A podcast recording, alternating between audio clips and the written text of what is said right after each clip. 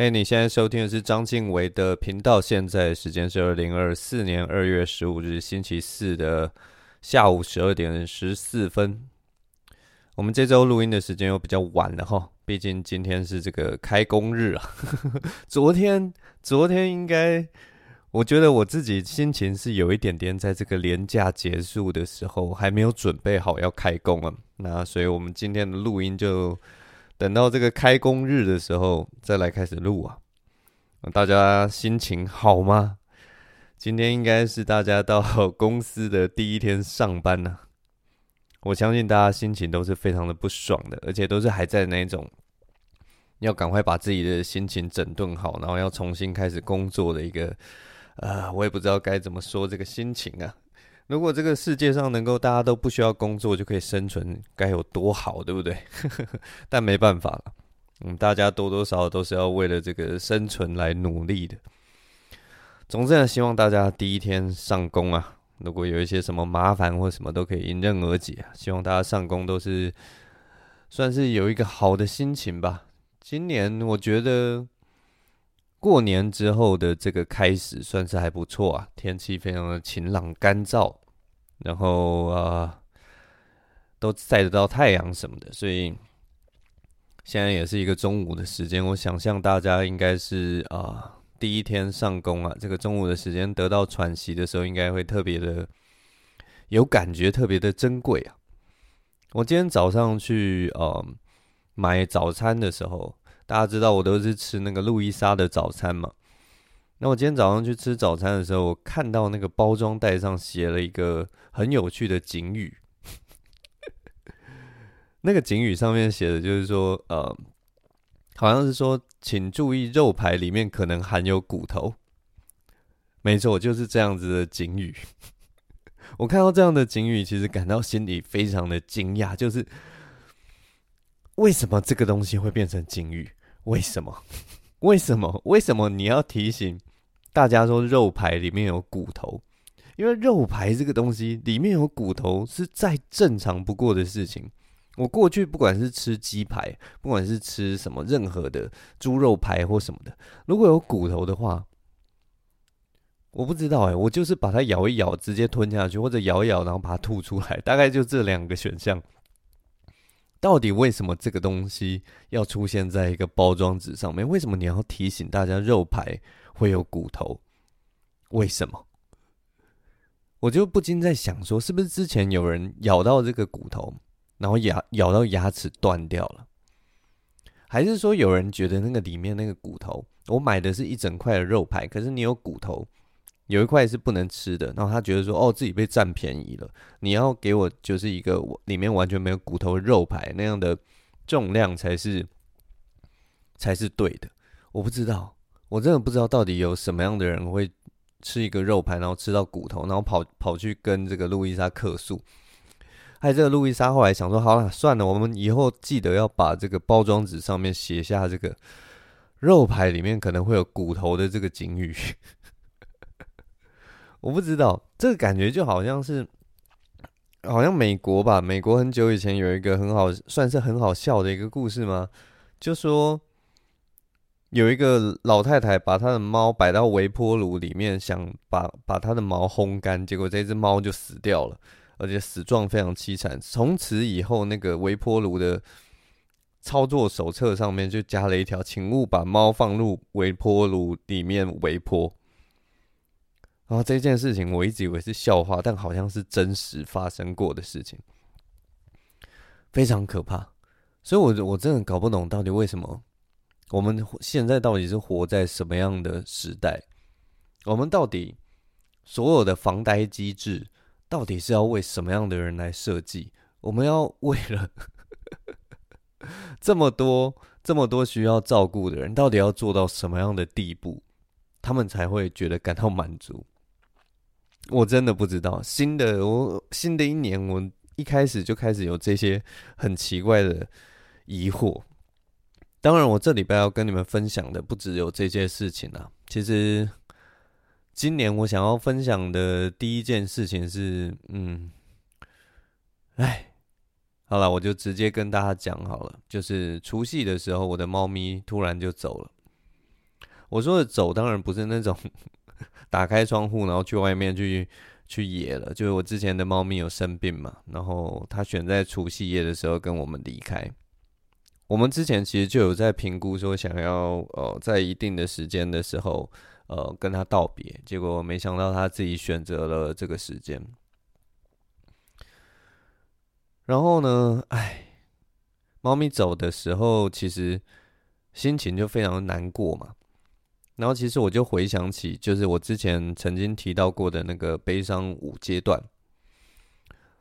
那我后来在思考这个，我感受到这个悲伤的过程的时候，我就另外也去查了一下资料，结果没想到，哎，我忽然发现悲伤其实不止五个阶段，它其实现在有七个阶段。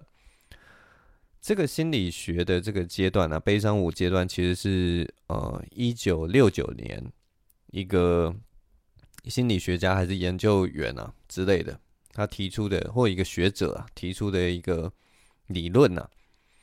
那他在一九七一年的时候把它变成七个阶段。那原本的五个阶段是否认、愤怒、讨价还价、沮丧跟接受。然后后来变成七个阶段的时候，是多了两个阶段，一个阶段是解脱，另一个是新生。就是你最后接接受了接受了你的悲伤以后，然后你会获得解脱嘛？然后解脱一阵子之后，你会成为一个新的你，你会呃，你会克服这段悲伤，然后变成一个不一样的你。你对于悲伤的本质能够更了解之类，我也不知道，我也没有仔细去看这个七阶段最后的阶段到底是怎么样。总之，我知呃知道猫咪过世之后，我有一天在坐公车的时候，我就在思考这个悲伤五阶段的事情，我悲伤七阶段的事情。然后我心里就在想说，其实我应该是一个能够跳过这些阶段的一个人，然后我可以直接跳到我接受这份悲伤，或者是我接受这这份事实的这样的一个人，因为我理性上我完全知道悲伤五阶段或悲伤七阶段。当你理性能够理解这件事情，照理来讲，你可以跳过所有的那个过程，然后直接来到那个终点嘛。就过程重要吗？过程不重要吗？最后就是你一定要接受这件事情，然后你能能够洒脱，你要能够心生之诸如此类的。但我在那一天在那个公车上面在思考这件事情的时候，我觉得我理性上能够说服自己走到那样子的地步，但是。我那个时候在公车上的感受是觉得，悲伤好像不是这样子的，悲伤好像不是一个你可以从就直接把那个啊阶段直接跳过的事情。所有人在面对悲伤的时候，好像会困在那个五个阶段里面，然后不断的呈现一个漩涡跟一个巡回。有的时候你会感觉到愤怒，有的时候你又继续否认，然后你常常在讨价还价。然后你有的时候会无可避免的感到忧郁跟难过，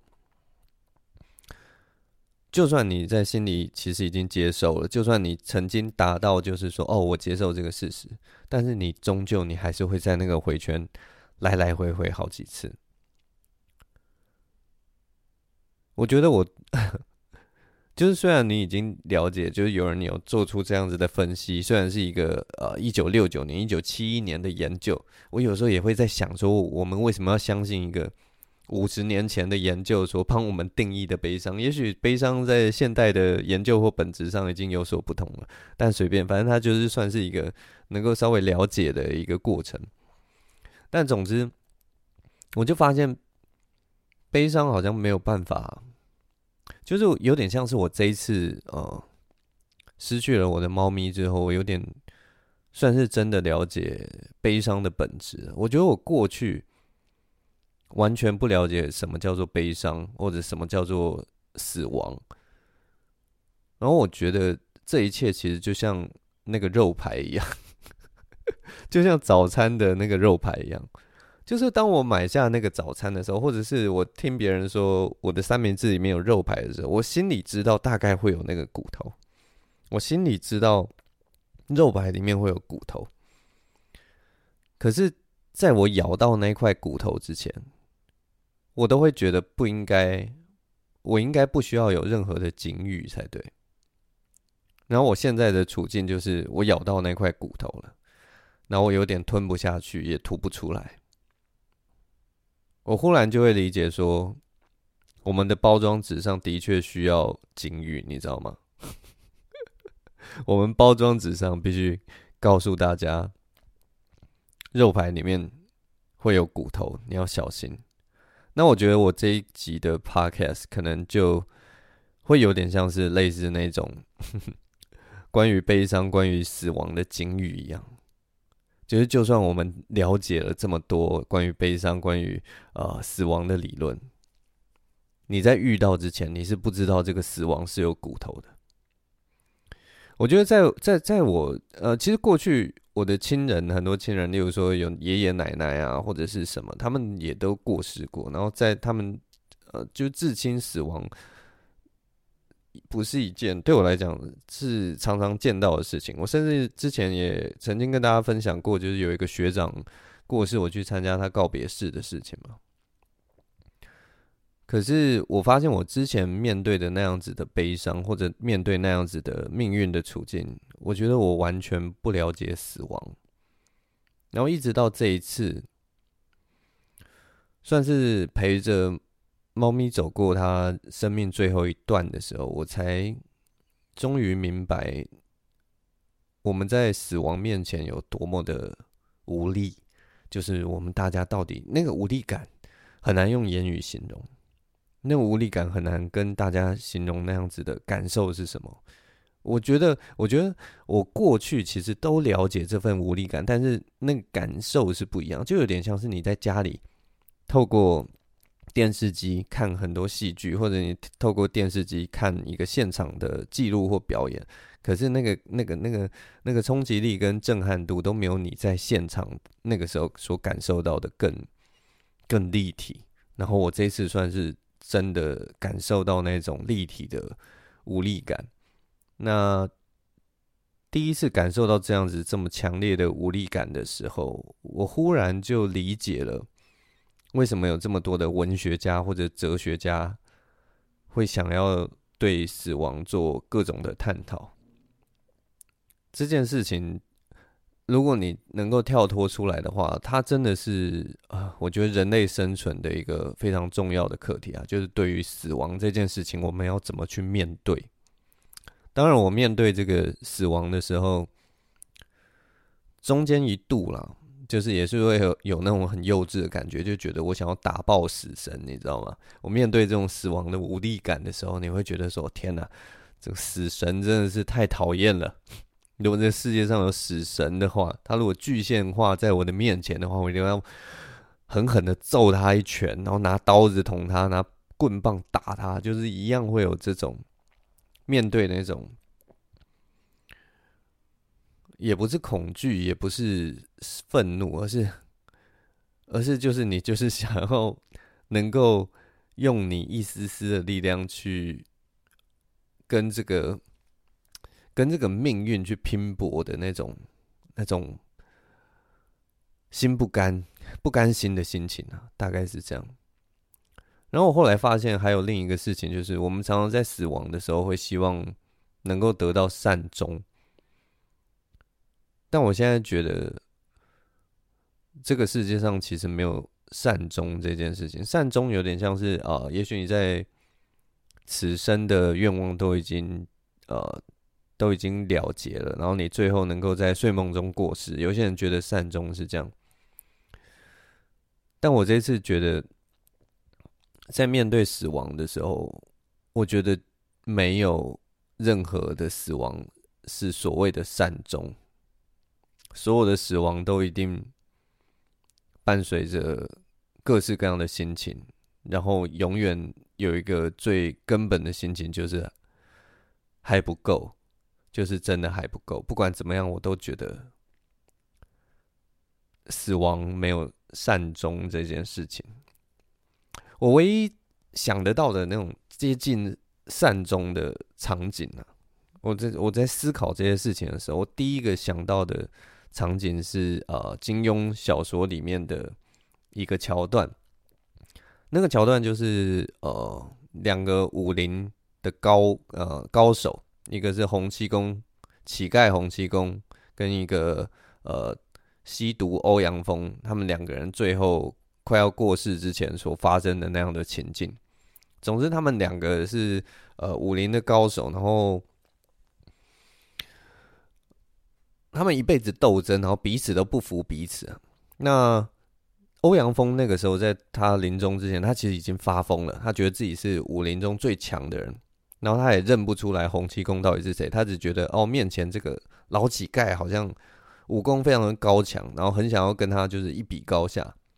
但是当他们在最后生命的最后遇到彼此的时候，他们两个人其实已经都呃气力放尽了，就是快要快要死掉了。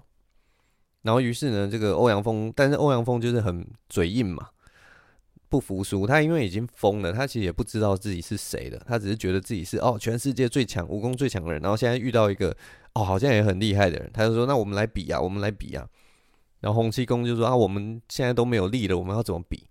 然后欧阳锋就说：“不然你你你把你最厉害的招式你跟我讲，然后我一一把它破解。我如果全部破解完，就代表我是全世界最强的武林高手。”然后洪七公就冷冷一笑，哈哈，好啊，来比呀，比就比呀。然后所以洪七公就开始出招嘛，他就用嘴巴讲，然后用身体去比划，告诉欧阳锋说：“哦，我出这一招，那你要怎么破？”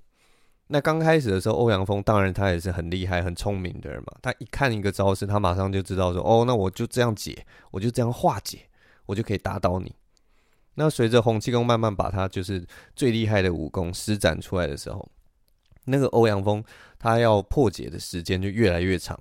从一开始可能一瞬间就可以破解，然后到后来可能他要花一个时辰的时间坐在那边好好想，然后才说：“哦，你这一招我可以这样破解。”然后到后来就是越来越难，他可能要花上半天时间，在那边仔细思索，说：“哇，这招真的是千变万化，我如果要破解的话，真的是蛮困难的。”那花的时间越来越长，那洪七公其实也暗暗吃惊，就是哦，原来这个西渡欧阳锋真的这个武武学的造诣真的很厉害。我不管出什么样，我觉得超级强的招式，他最后就算时间花很长，他最后都能破解。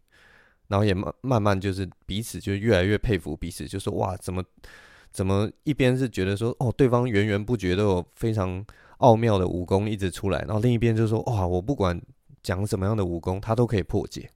那最后洪七公他们到了一个最后的关头，就是洪七公把他这个啊毕生的绝学啊，毕生的一个最强的招式已经讲出来了，然后他就说这个招式你一定没有办法破解，因为这个招式太难了，这个招式太厉害了。那这欧阳锋也是，就是啊、已经就是快要到穷途末路，他就花了三天的时间好好思索这个招式，然后一直一直一直一直想要破解，然后三天都不吃不喝，然后身体也到了极限，然后终于在一个早上的时候，这个发疯的欧阳锋就说：“你这一招可以这样破解。”然后洪七公看到他破解这个招式的时候，先是一愣，然后接下来就哈哈大笑。然后他就大笑，哈哈哈哈哈哈！你真是太厉害了，西毒欧阳锋，老教化，我这一次终于服了你了，我这一辈子真的服了你了。然后大家要知道，这个欧阳锋其实已经不知道自己是欧阳锋，他听到老教化叫他欧阳锋的时候，他忽然也一愣，然后他的那个神智啊，在这个生命的最后，忽然就回来了。然后他也哈哈大笑，他说：“哈哈哈，对啊，你是老教化洪七公，我是吸毒欧阳锋，哈哈哈。”然后两个人，两个老人家，在这一刻就相拥而笑，然后都死了。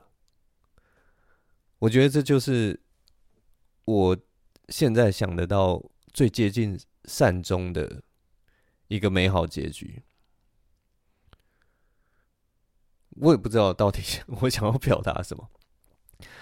呃，我我想要表达，我我我在想啦，我想要表达的是，我一直觉得，呃，善终啊，这两个字一直是一个很东方的概念，然后它就是有点像是象征东方的那种，呃，在面对死亡、面对生命或面对命运的时候，我们应该要放下，我们要淡然处之，我们要和解，我们要。就是诸如此类的这样子的心情，所以我会觉得那个场景其实就是在讲这样的事情。这两个人斗争了一辈子，彼此不服，服气彼此。那最后洪七公就是他的自尊心过了嘛，他觉得说哇，你真的，我真的是佩服你，你真的厉害。然后另一边则是说，哦，我终于知道我自己是谁，然后也接受这一切，然后看到面前虽然是宿敌，但是其实也是我这辈子最好的朋友。然后两个人就是在那一瞬间哈哈大笑，彼此拥抱的和解，这就是东方的一种善终的场景。但我现在已经就是觉得死亡已经真的没有没有各种的 善终了，你知道吗？但也不代表我们面对死亡的时候，只有像东方这样子的面对的结果了。这个就是跟我之前所讲的，我这几年慢慢被这个北欧神话的影响所学到的事情吧，就是也有点像是那个啊，Dylan Thomas 的那一首。诗啊，就是他有一首诗，就是那个 "Do not go gentle into that good night"，就是不要温和的走入良夜。翻译有点文绉绉的，意思就是说你不要，你不要甘于面对死亡，你你面对死亡，你不要毫不挣扎的，就是放下，淡然的这样子。其实这也是其中一种面对死亡的选择了。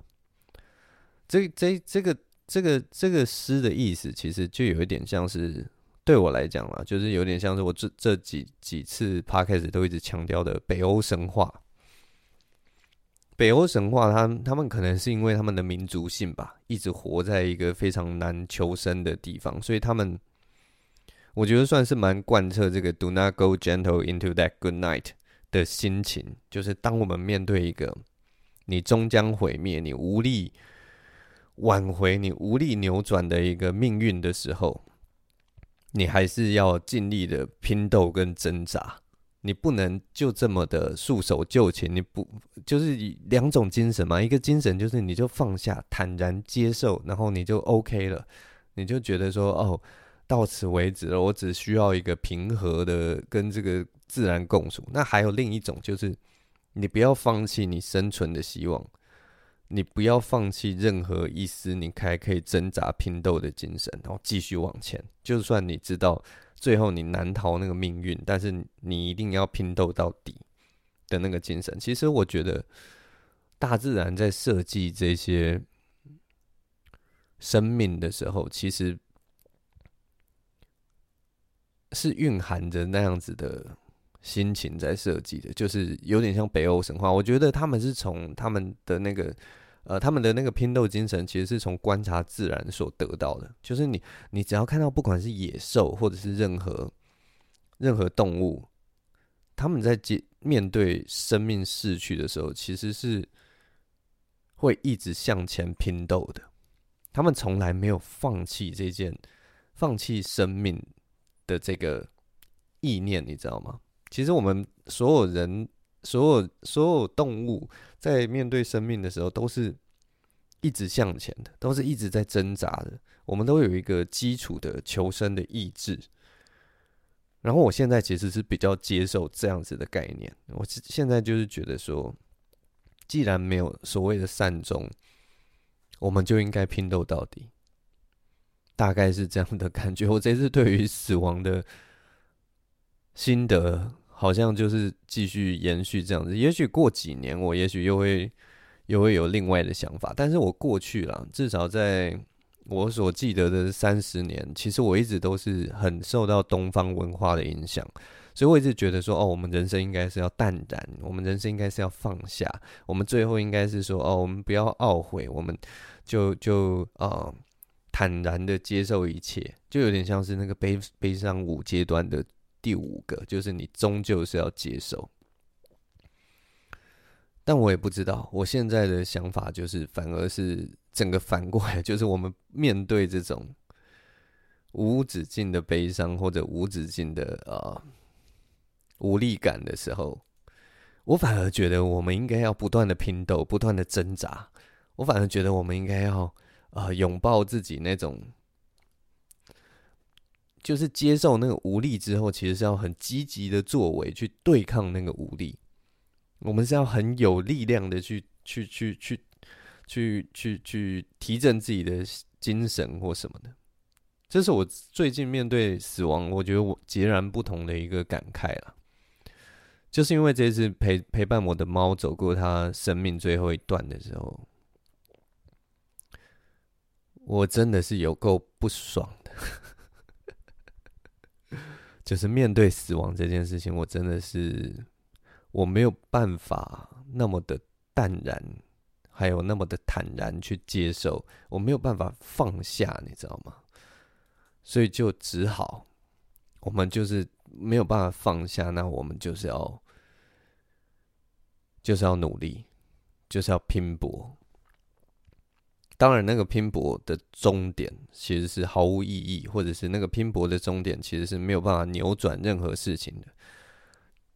但就像北欧神话嘛，他们最后其实是要面对那个诸神黄昏、世界毁灭，所有的呃，你你的人、你的性命。你的存在势必要被要在这个世界上消失，那但是呢，虽然你知道你的存在会在世界上消失，但并不影响你每一分每一秒都在往前打打杀杀的那份精神。然后我们大家就这样打打杀杀，一起最后杀到最后一刻，然后一起在。啊，那个叫什么？我不知道，我现在已经不知道在讲什么，什么彩虹桥对面还是什么，反正什么什么店呐、啊，英灵殿哦，相遇哦。我我其实我也不太懂什么北欧神话，但是重点就是他们就是有这样子的精神嘛。然后我现在其实是比较拥抱这样的精神。总之大概就是这样了。最后我有一个事情还想跟你们分享。嗯，这算是一个我人生中少见的一个，算是超自然的体验吗？经验，一个超自然的经验、啊。我之前从来没有过这种，就很少了，很少遇到这种巧合。那这次遇到了，我觉得跟你们分享一下好了。我的我的猫在过世之前，它其实一直是不吃东西的，可能因为病痛的关系或者身体不舒服的关系，总之它是拒食的。那我的猫是除夕的时候走的嘛？我们在初一的时候其实就将它火化了，然后把它送走。那火化后的隔天是二月十一号，初二的早上。那那天早上我其实做了一个很有趣的梦，在梦里面我是坐在一张张沙发上，然后我的前方有一张桌子，那我的女朋友坐在我右前方的地上。那在这个空间里面，其实不只有我们两个人。我的左手边就是一样在沙发上，左手边坐着一个像呃《冥王》这个作品里面一个叫乌兰的小女孩。啊，如果你们不知道她长什么样子，你们可以去查一下那个 Pluto，就是《冥王》这部作品里面的乌兰长什么样子。乌乌兰就是乌克兰的乌，乌克兰的兰。就是乌兰的一个小女孩，那她长得当然跟那个小女孩有点不一样啦。在漫画里面的乌兰，她绑着呃，有点像是双马尾那样的发型吧。但是在我梦里面，她的发型那个双马尾是垂在她的那个脖子上的。然后刘海乌兰是有点像是那种空气刘海的那样子的造型。但是在我梦里面的小女孩，她其实头发就是很自然分边的这样子的。一个小女孩，那她坐在我的左手边。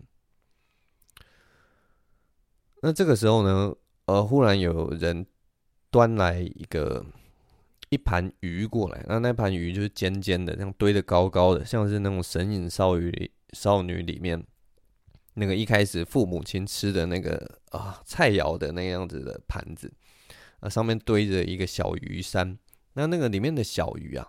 其实就跟我们的手指头那个小指头差不多大小，然后一条一条的，然后它的那个质地其实有点像是果冻，滑溜滑溜的那种感觉。那当那个人把这个小鱼这一盘小鱼端到桌子上的时候，我其实不知道为什么，我就知道那一盘鱼不是给我吃的。然后我心里另外还有一个感觉是说，不知道。我旁边这个小女孩会不会吃？我知道那盘鱼其实应该是要给她吃的，但是我不知道那个小女孩会不会吃，所以我就拿了那个盘子里面的鱼，假装吃了一条，那果然就是我吃到嘴里面就发现，哇，这个真的超难吃的，这绝对不是给我吃的。那个口感也怪怪的，像像像这个果冻一样，但是那个味道就很奇怪，不不会到臭，也不会到腥，但是就是不好吃这样子。然后我假装吃了一条这个小鱼之后，我就拿了一条给我去喂我旁边的小女孩。我我其实不知道为什么梦里面我要喂她，但是我就拿到她嘴前这样子。结果出乎意料，他就开心的张开嘴，然后就把那条鱼这样咬下去，然后吸进嘴里，然后整条就吃掉了，我吃得津津有味的。我看到他就是吃的很开心这样子。结果看到他把他那个鱼吃掉之后，我就把我自己嘴中的鱼吐出来，然后丢到旁边，因为真的有够难吃。然后我就很兴奋的跟我女朋友说：“哎，他吃了。”然后看到那个小女孩吃了，我就想说要赶紧再多喂她吃一点，所以我又拿了两条鱼给她吃，然后她两次都开开心心的，就是直接就把那些鱼又都吃下去了。然后而且她吃的真的是很开心，然后脸上就露出那种小女孩吃到好吃的东西满足然后开心的笑容。然后这时候看她吃的那么开心啊，我就。心里就忽然闪过一个念头，就是哦，跟我一开始假装吃，跟他说这个东西可以吃，一点关系都没有。其实他现在已经可以吃了。然后我就早上就醒来了，我梦就做到这边，我就醒来了。就像我之前所说，我我的猫之前是不吃东西的，然后我就觉得，我醒来之后就觉得。那个小女孩其实也许就是我的猫，你知道吗？她在我的梦里面化身成一个小女孩，然后她可以吃了，她现在终于可以吃东西了，而且吃得很开心。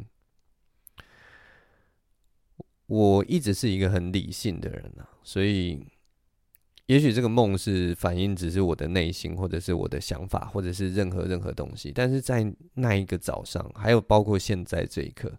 我真的很希望这个梦是真的。我真的很希望这个梦是呃，我们在这个世界上其实有很多很多理论或什么都还没有办法用科学去证实嘛。那我我很相信我这个梦，我真的很希望这个梦是这个世界上无法解释的真实的一部分。就是我真的希望它是真的。然后只是我们没有办法解释而已。总之，这是我这一次面对死亡的时候所经历的一些事情。那我目前还在消化我的呃各种的情绪啦。毕竟大家知道今天也才初六嘛，那我的猫是除夕夜走的，所以可能还要一些时间。但总之呢，啊、呃。总之，他走了之后，这个天气都非常的好。我觉得他故意选在一个就是最寒冷的时间点离去，然后那天还下着雨，一个除夕夜，然后冷到一个不行。结果隔天就开始放晴，然后一直到今天，每一天都阳光普照的。我觉得他可能是也是选了一个好的时间点走了。总之，我今天的分享就分享到这边，谢谢大家收听。我是张静文，我们下周同一时间再见了，拜拜。